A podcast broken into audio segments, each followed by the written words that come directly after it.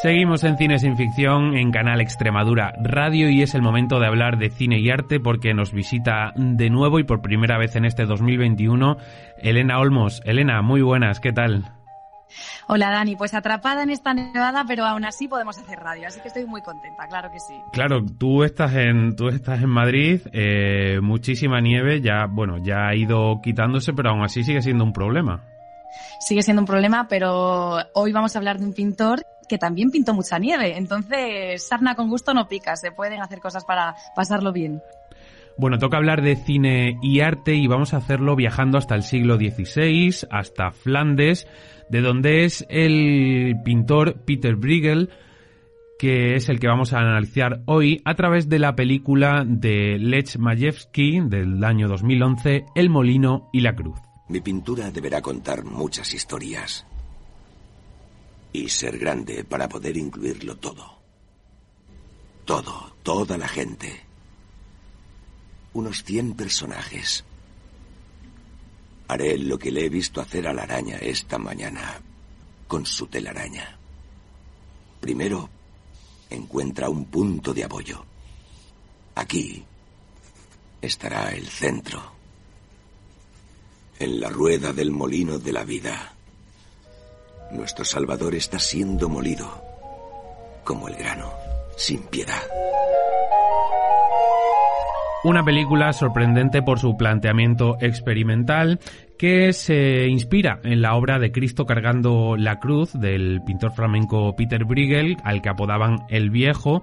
Y bueno, la peli elige a 12 personajes extraídos de esta grandísima obra que cuenta con más de 100 personajes y nos cuenta sus historias y nos cuenta los avatares que mm, se que rodearon la creación de esta tela a través de sus historias y a través también de cómo nos lo cuenta su propio actor Peter Bruegel al que eh, da vida el actor Rutger Hauer al que yo creo que todos conocemos, por supuesto, por su grandísimo papel de villano replicante en Blade Runner de 1982 de Ridley Scott. Bueno, ya digo que es una peli eh, muy contemplativa, eh, al igual que el propio cuadro, es muy sensorial y es una película que hay que verla con mucha calma y fijarnos en muchos detalles porque eh, sorprende cómo lleva la realidad de este siglo XVI en Flandes a la gran pantalla.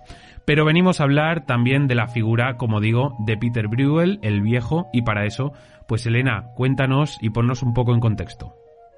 Una película, como tú dices, muy sensorial y muy hipnótica, desde mi punto de vista. El cine, esa gran pintura en movimiento, nos demuestra una vez más que todo es posible y si no, cómo podemos arrebatar de este lienzo que se llama Camino al Calvario, 12 personajes que convierten no solamente para mi gusto la película, sino también el cuadro en una auténtica joya, cuanto menos enigmática. Le llamaban el segundo Bosco. Pero a mí hoy me gustaría que saliéramos de esta charla con algo claro. No era el Bosco y tenemos que darle la personalidad que el gran pintor flamenco del siglo XVI se merece. Hoy hablamos, como no, de Peter Bruegel el Viejo. Eh, para empezar, decir que, bueno, eh, Alec Majeski, que es el, que es el director de la, de la película, eh, es un hombre muy relacionado con el arte y ya había tocado el tema en sus anteriores películas. tiene una película que se llama Angelus, que habla sobre las sectas y la religión, que la publicó, la, la, presentó en el año 2000, y también tiene El Jardín de las Delicias Terrenales en 2004, que también trata sobre, sobre, sobre arte. Cuenta el propio director que, la, que el cuadro y la película le llegaron un, poco un poco por ciencia infusa, casi que le eligieron, porque de repente recibió una carta de un historiador de arte que se llama Michael Gibson y le hizo una crítica de, de su película Angelus del año 2000, 2000 y le dijo en esta crítica que tenía una mente bruegeliana, y ahí fue donde conoció por primera vez, o digamos se relacionó por primera vez, el director con eh, la película, o con, mejor dicho, con la obra de, de Bruegel.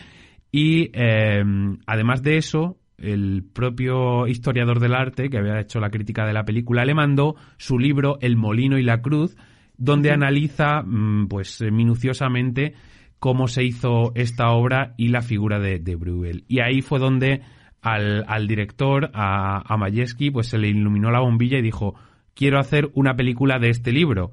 Algo que es raro porque es complicado hacer una película de un libro de historia del arte, pero parece que así lo consiguió y lo vemos en esta, en esta peli. Es que, Dani, yo lo digo muchas veces, si quieres crear porque te encuentras falto de inspiración, vete a un museo. Vete a un museo porque ahí vas a encontrar inspiración de sobra para crear. Han pasado 450 años desde la muerte de Peter Bruegel. Sin embargo, se tienen muy pocos datos y los historiadores están aún intentando mantener y, componer ese rompecabezas infinito para saber cuándo nació. En principio fue en Breda en 1525. Sí que se sabe su muerte, que fue en 1569 en Bruselas. ¿Por qué se sabe muy poquito de esta época? Pues porque la época flamenca y del Flandes del siglo XVI se han perdido muchísimos los registros. Sabemos lo que ocurrió un poco, el contexto histórico, eso sí que se sabe. Era una época de profundas transformaciones sociales, políticas y económicas.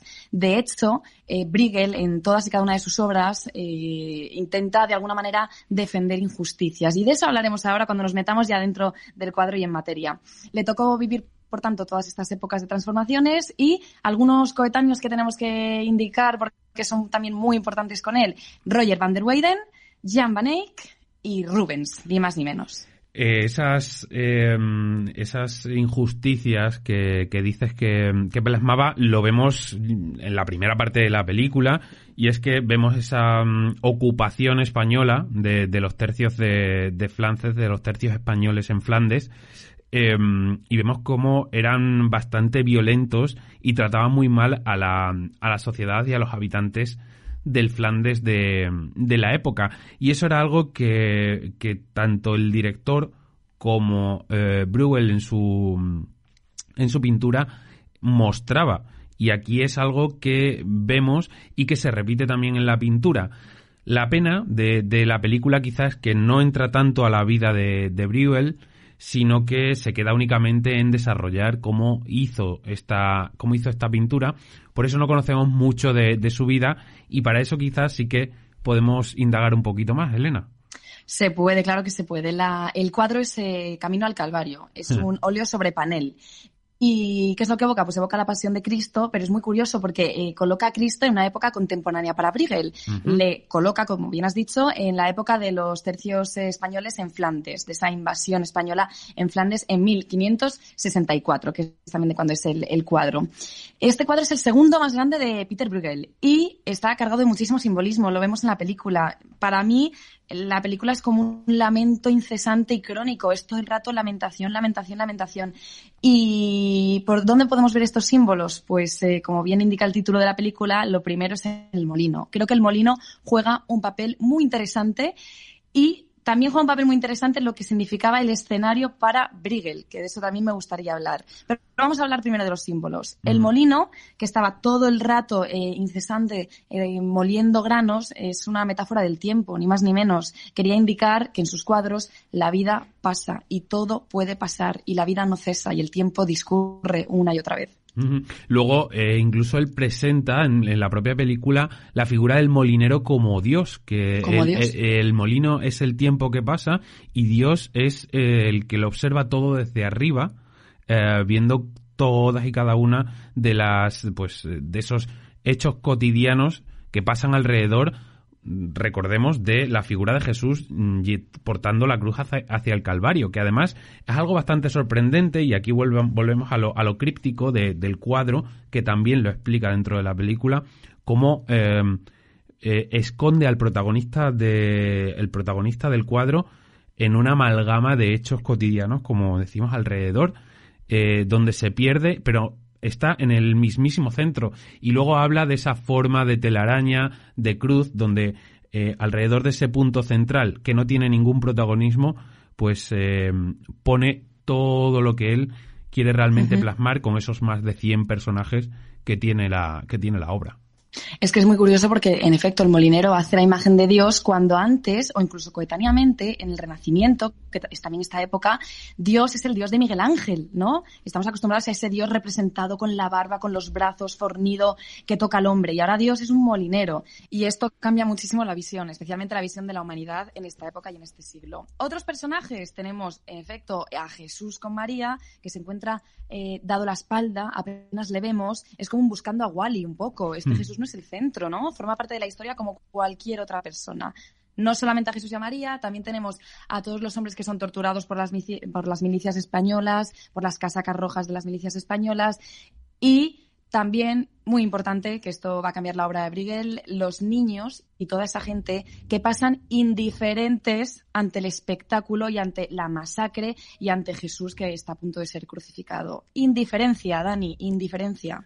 Completamente. Además, son historias, eh, además, esa misma, mm, digamos, esa forma de pasar desapercibida de Jesús en el mismo cuadro la utiliza también el director en la película poniendo la historia de Jesús entre medias del resto y eh, viendo que sucede además mm, de una forma completamente cotidiana y como lo normal. Un preso lleva una cruz y le van a crucificar y el resto de habitantes de la zona, bueno, algunos miran, otros no, pero eh, pues es un día más eh, cotidiano y así nos lo cuenta.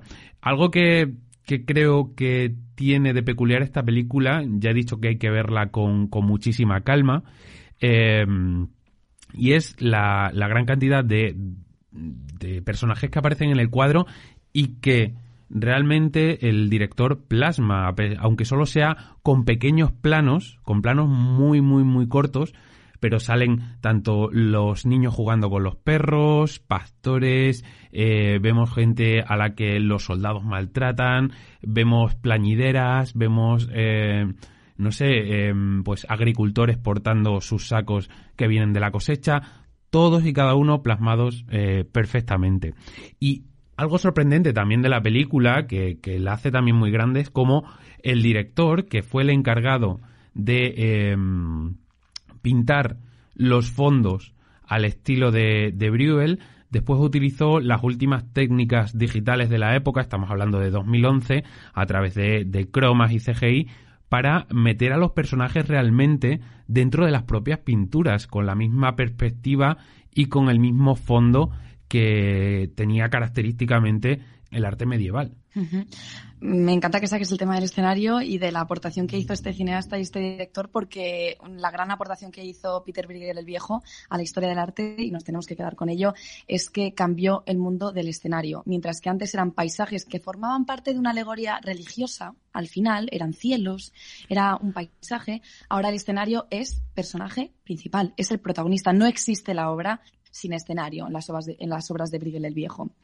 Eso es lo que la hace que sea tan sensorial y tan hipnótica. También que cada personaje tiene su propio drama.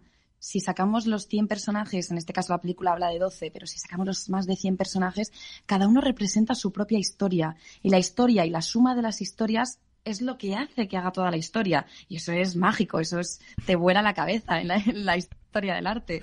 Eh, al principio plasma como si el propio, como si de una fotografía se tratara, que está preparando el, vestuario y que todos estos 100 eh, eh, personajes estuvieran posando para él en ese, en ese mismo momento. lo plantea así. Pero luego hay algo que tiene la película muy chulo y es que, lo has dicho al principio, el cine da vida al, arte, a, la pintura. Y en este caso el, director eh, lo que hace es eh, dar movimiento y dar tiempo al cuadro y escenifica algunas algunos de los hechos que no suceden en el cuadro. Por ejemplo, vemos a Jesús transportando esa... Mm, esa cruz hasta el Calvario. En el Calvario no hay tres cruces, hay solo dos, a la espera de que llegue el tercero. Sin embargo, vemos cómo lo, cómo lo plasma en la, en la película, al igual que, por ejemplo, ese poste de tortura donde se coloca un cuerpo arriba, justo debajo de una cabeza, de una calavera de, caballo, pues también vemos cómo se utiliza ese pues ese poste de, tortura y vemos lo que hacían esos tercios españoles en, en Flandes. Y es lo mejor que tiene, que esa fórmula de jugar con el tiempo dentro del cuadro, pues em, nos cuenta de una forma muy real y nos, nos, permite entrar muy dentro en esa en ese Flandes, en ese Bélgica del siglo XVI. Es bastante impresionante. Hoy hemos hablado de nieve, no me quiero ir sin, sin hablar de esos paisajes de nieve que Bruegel era uno de los de los pintores que, le gustaba mucho la nieve y creo que es el mejor momento para hablar de ella. Es que, de hecho, dentro de esta película y dentro de este cuadro también encontramos otros cuadros que son, como no, el gran Los cazadores en la nieve. Retrataba la dureza de esos cazadores. Es que él siempre intentaba ser muy, muy irónico con toda la sociedad que le había tocado vivir. Es por eso que me encantan tanto sus cuadros. Eh, estos cazadores tenían muchísima crudeza a la hora de hacer su trabajo. Entonces él intentó representarlo con estos cuadros y de una manera mágica. Lo dicho, el escenario es el protagonista es lo que hace que esta historia sea tan, tan fascinante y, tan mágica. Le llamaban el viejo, no lo hemos dicho, porque fue papá de una dinastía de artistas, de Jan Bruegel el viejo y de Peter Bruegel el joven. Y antes de eso le llamaban el campesino, no por pertenecer a esta clase social, sino porque una de las cosas que más les gustaba a él era introducirse en todas estas fiestas y estas burlas de campesinos, e intentar captar la esencia para después eh, hacerlo perfectamente la pintura, que creo que es lo que ha hecho mucho el director es que el director es Briegel, para mi gusto. O sea, hace lo mismo. Sale a la calle, observa y de todo eso que capta es capaz de reflejarlo. Yo creo que por eso la película tiene tanto sentido y capta también la esencia de Briegel, porque se ha puesto en sus pies, en sus zapatos. Eh, de ahí la importancia de que realmente la película esté basada en un libro de historia del arte y, no tenía, no, no iba muy lejos este, este historiador del, del arte mm, norteamericano que vive en, Francia, que es Michael Gibson, que fue el, que generó toda la idea de esta película, no iba muy, muy lejos de que tenía una mente eurogeliana el, director. Y, es que realmente el homenaje que hace a esta pintura, este cuadro de, de Bruegel, es muy impresionante, digo porque es muy parecida a la forma en la que hay que consumir este cuadro. Es un cuadro para ponerte delante de él y ir mirando detalle a detalle, incluso con lupa, fijándote hmm. en los pequeños símbolos que va dejando el propio autor. Es más, mm, yo eh, hice un visionado y posteriormente hice un revisionado y lo hice con la propia pintura delante, porque creo que va, ayuda al espectador y sobre todo te, mm, te mantiene interesado en los personajes que van a aparecer y las diferentes estampas que el propio director va a, va a poner en la gran pantalla y las que Bruegel eh, hizo en su, en su cuadro porque hay momentos que se eh, que coinciden perfectamente. Ese cuadro está lleno de detalles que forman parte especialmente de la escuela de Amberes, pero es que él crea un estilo muy personal y, no se le puede, no se le puede eh, encasillar dentro del renacimiento ni tampoco dentro del manierismo, es que crea un estilo muy personal. Mm, se le ha relacionado como el Bosco, porque sí que es cierto que sus cuadros pueden tener mucho mucho que ver, pero me gustaría decir las diferencias para que nos queden claros. El Bosco fue el último artista de la Edad Media, mientras que Bruegel el Viejo fue el primero, el creador que abrió el paso al descubrimiento del hombre dentro del misticismo. Es decir, el Bosco, su fin es una moral religiosa. Casi todos sus cuadros tienen un camino religioso muy importante y una alegoría religiosa muy importante. Y Bruegel el Viejo se mete dentro de la población y lo que hace, esa moral ya no religiosa, esa moral de hecho es casi en contra de la religión. Es decir, mira lo que está pasando y mira cómo tú permaneces indiferente y al permanecer indiferente lo apruebas. Y eso lo que yo desapruebo. Entonces, por esto es tan importante eh, saber la figura de Peter Bruegel el Viejo, porque mm. fue la gran aportación que hizo también a la historia del arte. Pues eh, nos quedamos con, con, esa aportación. No sé si tienes frase para cerrar la sección, Elena. Ya te he comentado que en el siglo XVI poco podíamos saber, pocos registros hay de de esas frases. Simplemente decir que eh, su virtud no fue la de seguir movimientos. Él no pertenece a una corriente, sino que pertenece a la corriente de observar, de compartir, de vivir y disfrutar en pos de hacer arte y no que sus obras fueran para un fin. Pues eh, si queréis ver una obra de arte en movimiento, tenéis la película El Molino y la Cruz del año 2011 de Lech para poder conocer mucho más tanto de la figura de Peter Bruegel como de, de la obra en sí, de, esa, de ese Calvario, de ese Cristo cargando la cruz, porque es muy, muy impresionante. Elena, un placer como siempre. Muchas gracias, nos quedamos con la nieve aquí. Un abrazo.